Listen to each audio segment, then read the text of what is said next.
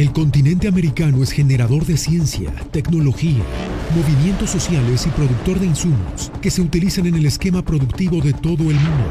Con todo esto, América es generadora de importantes noticias. Magnética FM y Voz de América presentan Buenos días América, el informativo más completo y trascendente de este continente.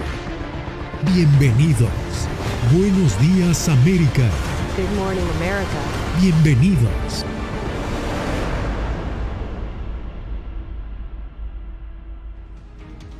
¿Qué tal? Bienvenidos. Los saludo desde Washington. Rusia no rebaja la presión sobre Ucrania ni siquiera después de la visita hace un par de días del presidente francés Emmanuel Macron. La comunidad internacional continúa expectante ante la posibilidad de una invasión a pesar de que Rusia ha dicho que esto no sucederá. Desde Moscú, nuestro corresponsal Ricardo Marquina nos preparó el siguiente reporte. Rusia no rebaja la presión militar sobre la vecina Ucrania con ese despliegue en el este de aquel país, también en el norte con la vecina Bielorrusia y en el sur en la anexionada península de Crimea. Poco después de la visita de Manuel Macron aquí a Moscú, el Kremlin se apresuró a asegurar que no habían llegado a ningún acuerdo con Francia para iniciar una desescalada. Es más, el portavoz de Vladimir Putin, Dmitry Peskov, fue categórico. Esa información, dijo, es simple y llanamente falsa. Y es que Rusia no considera a Francia y a Emmanuel Macron como un interlocutor válido para hablar de desescalada el nombre de la OTAN. Esto podría darnos una señal de qué es lo que planea Vladimir Putin, que podría pasar por arrinconar a la Unión Europea de un posible diálogo sobre el tema ucraniano y centrarse tan solo en un hipotético diálogo con Estados Unidos. Ricardo Marquina, desde Moscú, para La Voz de América. La posibilidad de un avance significativo de la diplomacia frente a esta crisis se debilita con la movilización a gran escala de más equipo y personal militar en Europa Oriental. Hoy hablaron vía telefónica los presidentes de Estados Unidos y Francia, Celia Mendoza. ¿Qué detalles se conocen de esta llamada? Hasta el momento sabemos que se enfocaron en las visitas de Macron a Kiev y Moscú y lo que dijo durante estas. Al mismo tiempo entraron en más eh, detalle acerca de temas fundamentales para ambos países, los esfuerzos que se han llevado a cabo para fortalecer la diplomacia en una solución en torno a la situación de Ucrania y otro de los temas es la disuasión. Esto significa todo el trabajo que han hecho para tratar de enviar más tropas todos estos al frente de oriental de la OTAN.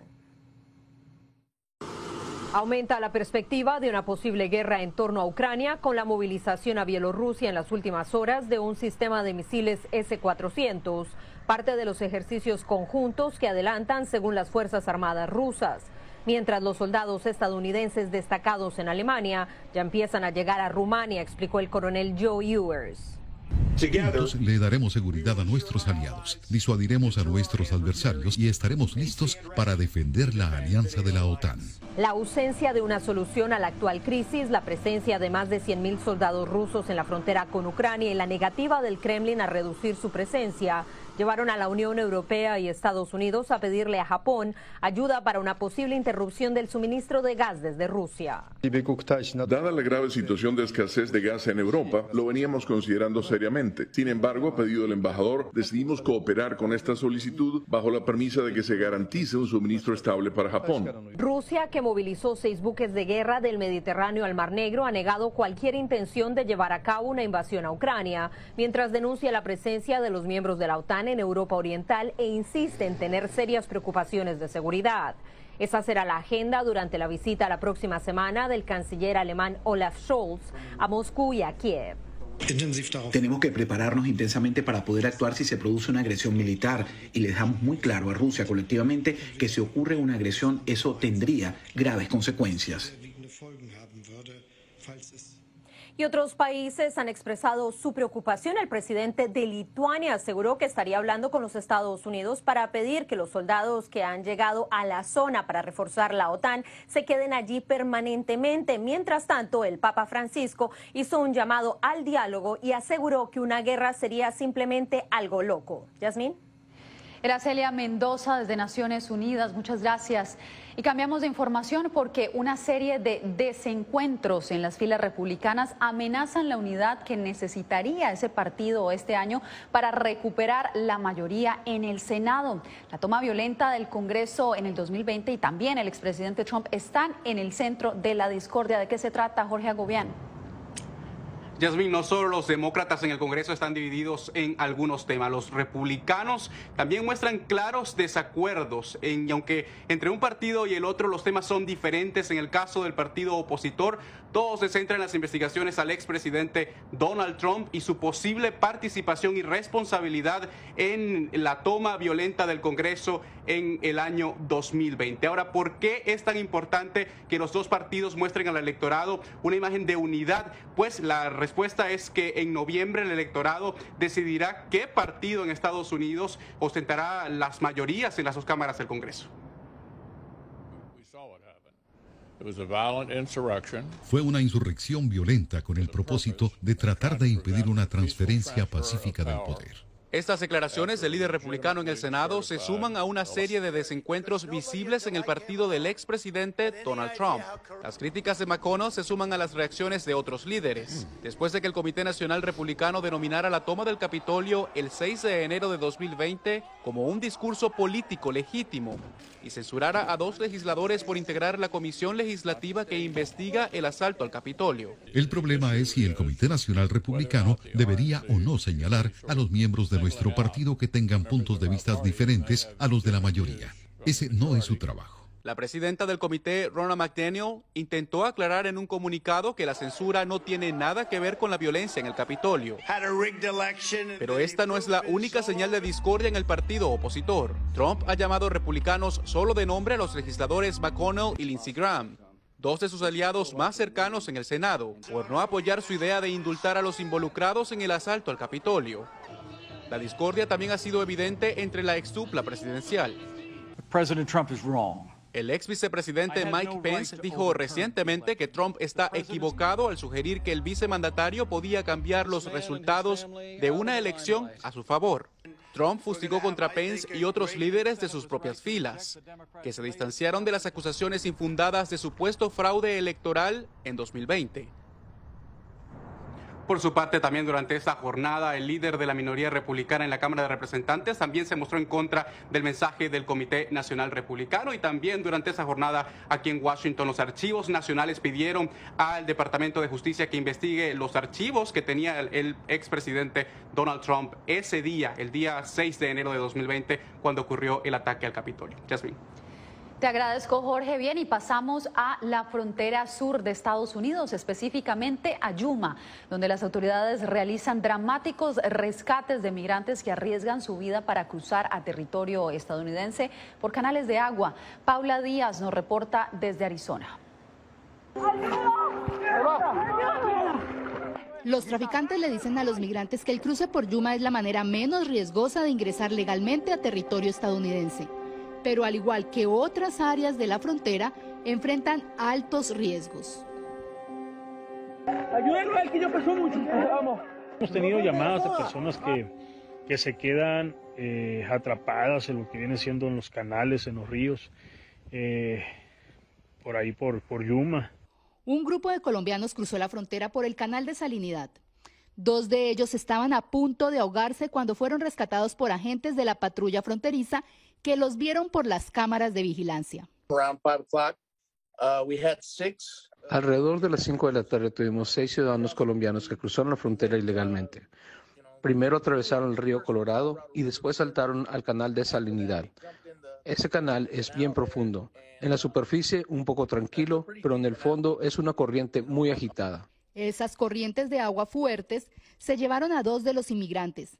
Los agentes pudieron actuar para sacarlos con salvavidas. Uno de los migrantes fue transportado al Centro Médico Regional de Yuma para recibir tratamiento médico adicional. Este año hemos logrado más de 100 rescates. Este es un aumento del 300% en comparación al año pasado. Las autoridades fronterizas en Yuma han detenido a más de 74 mil inmigrantes desde el inicio del año fiscal en octubre hasta diciembre, lo que representa un incremento del 2.400% según la patrulla fronteriza. Paula Díaz, Voz de América, Arizona.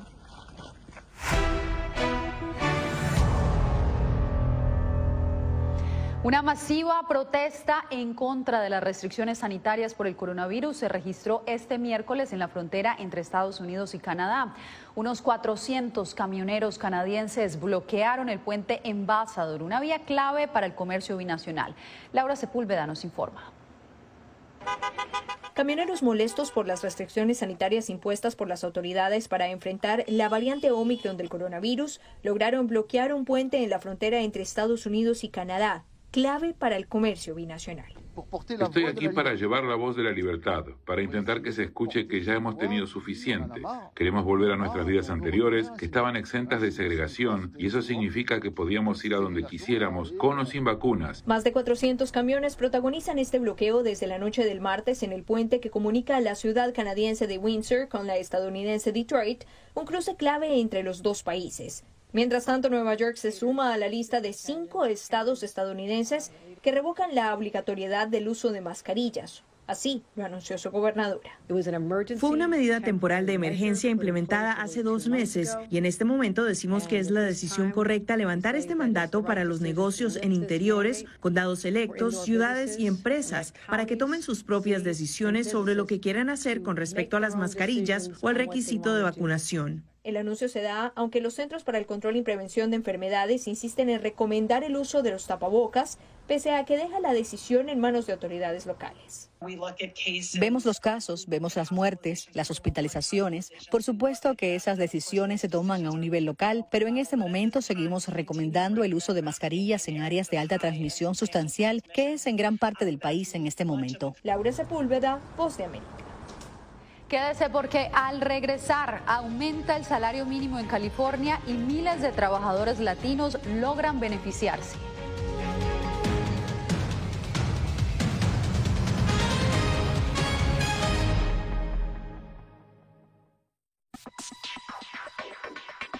Sabemos que las mascarillas son una de las mejores herramientas para protegernos del COVID-19, pero con la aparición de nuevas variantes, los expertos están descubriendo que no todas las mascarillas cuentan con el mismo nivel de protección. Las mascarillas de respiración, como por ejemplo la N95 y la KN95, son las que brindan el máximo nivel de protección contra todas las variantes de COVID-19. Las mascarillas N95 son certificadas en Estados Unidos y tienen correas que van alrededor de la cabeza que las mascarillas KN95 se fabrican en China y cumplen las normas creadas por ese país.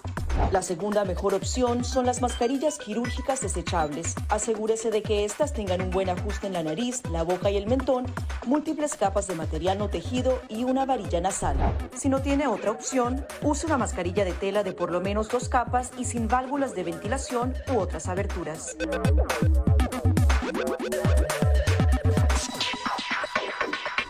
De tocar la mascarilla, límpiese las manos con un desinfectante a base de alcohol o con agua y jabón y compruebe que la mascarilla no tenga roturas o agujeros. Para una mascarilla de tela, ajustela de manera que cubra la boca, nariz y barbilla sin dejar huecos a los lados y coloque las tiras por detrás de su cabeza o de sus orejas.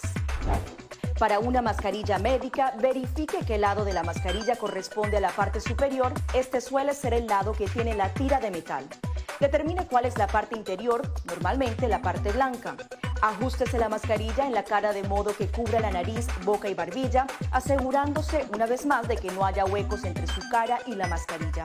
Coloque las tiras por detrás de su cabeza u orejas y ajuste la tira de metal para que se amolde a la forma de la nariz.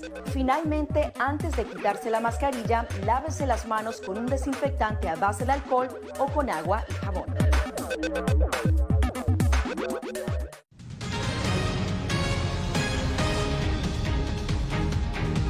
El Museo Nacional del Latino Estadounidense es un proyecto que busca contar la historia de esta comunidad y su aporte en este país. José Pernalete conversó con José Samanillo, recién nombrado director de este museo que tendrá sede en Washington.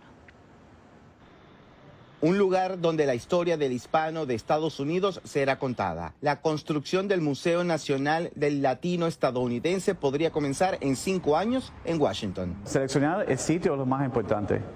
Eh, cómo va a lucir el edificio, eh, los arquitectos, los ingenieros, los diseñadores que te, ayudan a decidir cómo luce y, y qué tamaño es el edificio ¿Cuánto se puede poner ahí? ¿Cuánto se puede exhibir? Jorge Samanillo ha sido director del Museo de Historia de Miami desde hace 21 años. Es arqueólogo, hijo de padres cubanos y nacido en Nueva York. Nos contó que su designación entra en vigor en mayo. Estima que el museo que va a dirigir podrá abrir sus puertas al público en 10 años. Tenemos que hacer investigaciones con, muchas comunidades por todos Estados Unidos, que son las la comunidades latinas para averiguar cuáles son las historias, qué, son qué es lo que queremos contar en este museo. Eh, porque es venezolano, cubano, argentino, mexicano, puertorriqueño, todos somos latinos, pero todos son diferentes. El proyecto de este museo fue establecido por el Congreso de Estados Unidos en diciembre de 2020. El propósito es iluminar las contribuciones artísticas, históricas y culturales de los latinos en la nación. La sede del museo tendrá un costo entre 600 y 700 millones de dólares. La mitad de esta inversión corresponde a fondos federales. El resto estará a cargo de contribuciones privadas y recaudaciones. José Perralete, Voz de América, Miami.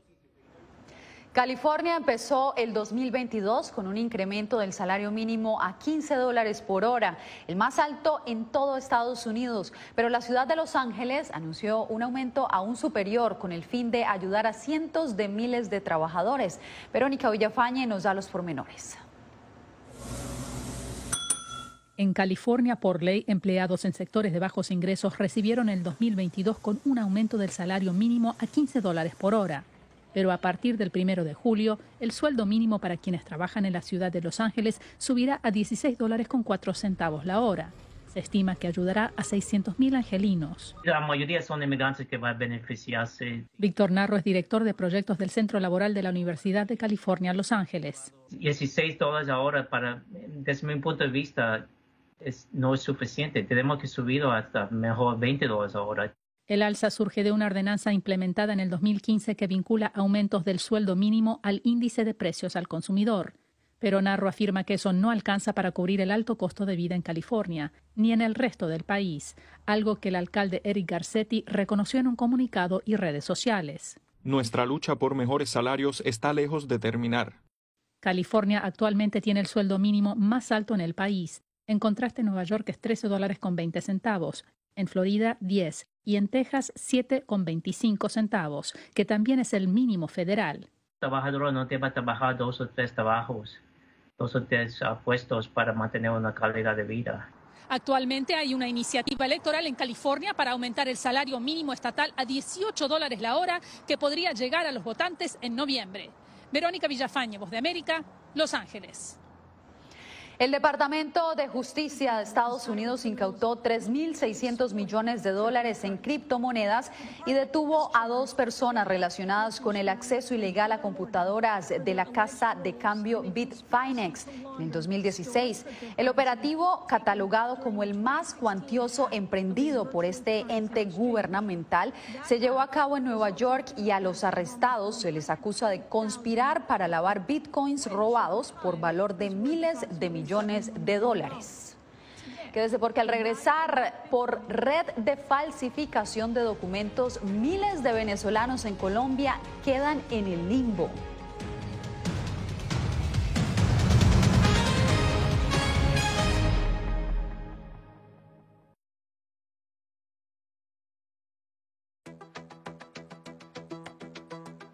En momentos de crisis políticas y sociales, algunos gobiernos autoritarios recurren al bloqueo del acceso a Internet como herramienta para detener la información que entra o sale de su país. No obstante, existen algunas alternativas que te ayudarán a continuar conectado a la red a pesar de la censura oficial. Una de las más efectivas es el VPN o red virtual privada por sus siglas en inglés. La VPN pretende simular que la persona está en otro lugar del mundo y no en el país que esté restringiendo el acceso a Internet, de manera que es incapaz de detectar esa conexión interna y así se puede utilizar Internet con normalidad. Las ofertas de VPN en el mercado son muchas y las puedes buscar escribiendo las iniciales VPN en los motores de búsqueda, pero es importante descargarla o adquirirla antes de perder la conexión al Internet. Aquí te ofrecemos algunas opciones.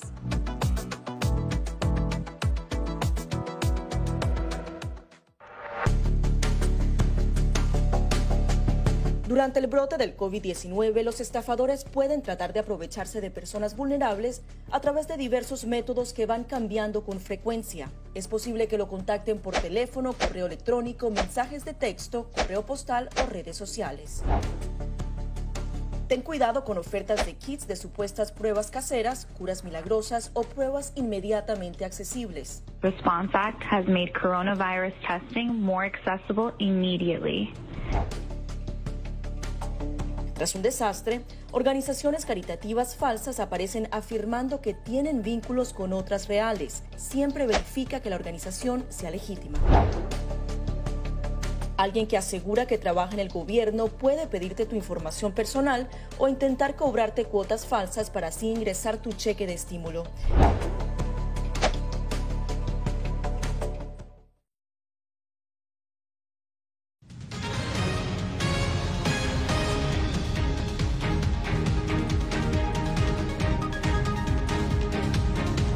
Ya son 16 los muertos que dejó un deslizamiento de tierra en el municipio colombiano de Dos Quebradas, Caldas. Las autoridades reportan alrededor de 20 heridos.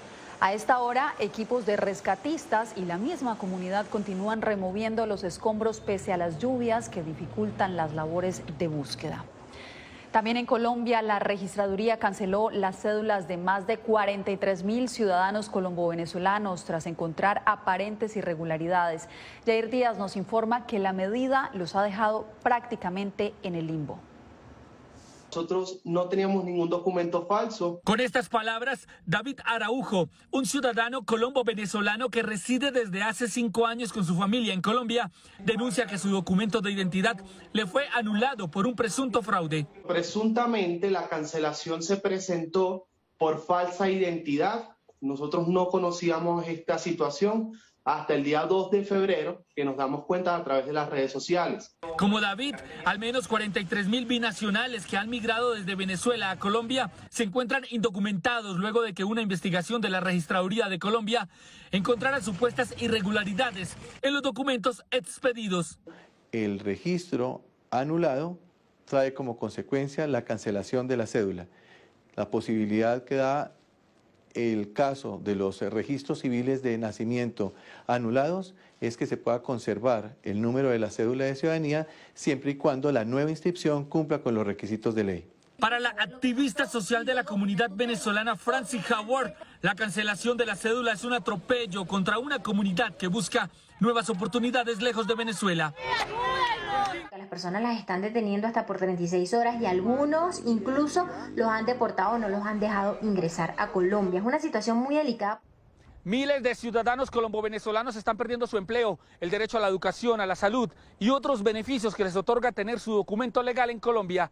Jair Díaz, Voz de América, Bogotá. Entre tanto, en Venezuela casi la mitad de los profesores universitarios come, come, menos de tres veces al día. Con los peores salarios del continente, esos docentes con años de carrera están prácticamente desahuciados. Adriana Núñez Rabascal nos tiene el reporte. Carlos lleva cuatro décadas impartiendo clases de economía en la Universidad Central de Venezuela, la más grande del país. Con estudios de posgrado en Inglaterra, su salario sumado a las bonificaciones no superan los 50 dólares por mes. Tan solo las medicinas ya se llevan eso y más. De hecho, no me puedo comprar todas las medicinas que necesito porque no tengo. Su refrigerador luce lleno, pero no precisamente de los alimentos que necesita consumir a sus 78 años. En bolsas y envases plásticos acumula cáscaras de piña y residuos de otros vegetales que usa como remedios caseros. Estoy comiendo dos veces al día. Como él, 48% de los profesores de Venezuela comen menos de tres veces al día, según el Observatorio de Universidades. La situación se vuelve más grave cuando pasan a retiro y deben conformarse con una jubilación de máximo 11 dólares mensuales, sin posibilidad de generar ingresos adicionales. Mira, vivimos algunos de la caridad. Testimonios como el de Carlos colman a diario esta oficina, dedicada a la atención del profesor universitario. Bueno, yo todos los días en el teléfono recibo un mensaje, por favor necesito ayuda, no tengo cómo comprar alimentos, no tengo cómo comprar los medicamentos. Las precarias condiciones de vida de los docentes han llevado a organizaciones no gubernamentales y a asociaciones gremiales a solicitar alimentos en donación para entregarlos a los que están más vulnerables. Sin embargo, ningún aporte es suficiente para cubrir a todos los profesores que en este momento están viviendo en pobreza por la crisis económica. Adriana Núñez Rabascal, Voz de América, Caracas. En breve, comunidades del Pacífico colombiano impulsan el turismo con su gran riqueza natural.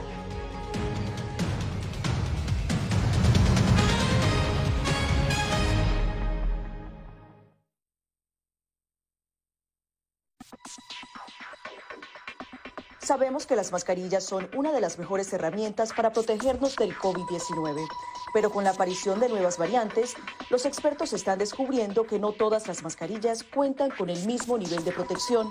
Las mascarillas de respiración, como por ejemplo la N95 y la KN95, son las que brindan el máximo nivel de protección contra todas las variantes de COVID-19. Las mascarillas N95 son certificadas en Estados Unidos y tienen correas que van alrededor de la cabeza, mientras que las mascarillas KN95 se fabrican en China y cumplen las normas creadas por ese país. La segunda mejor opción son las mascarillas quirúrgicas desechables. Asegúrese de que éstas tengan un buen ajuste en la nariz, la boca y el mentón, múltiples capas de material no tejido y una varilla nasal. Si no tiene otra opción, use una mascarilla de tela de por lo menos dos capas y sin válvulas de ventilación u otras aberturas.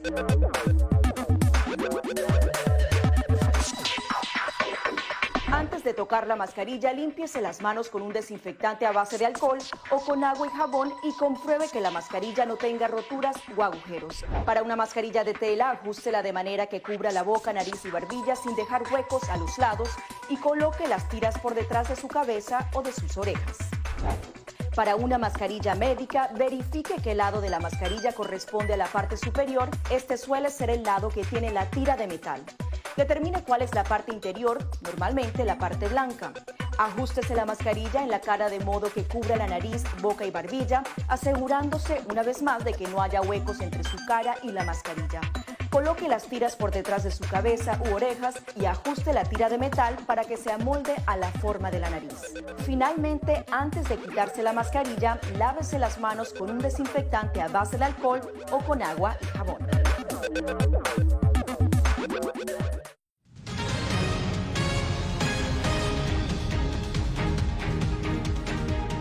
200 familias del Pacífico colombiano han convertido su ecosistema en una oferta turística que genera dividendos para la comunidad. Divalizet Cash visitó el territorio y nos dice que ellos ofrecen desde avistamiento de ballenas hasta aguas que brillan en la oscuridad. Veamos. Mangaña, Miramar, La Sierpe y La Plata conforman un pulmón vegetal del Pacífico colombiano, por lo que sus pobladores, alrededor de 200 familias, se organizaron en una empresa turística comunitaria para ofrecer al mundo las maravillas de su territorio. Es un turismo que de una u otra manera involucra las prácticas ancestrales de la comunidad malagueña, del grupo étnico negro o afrocolombiano que habita este territorio.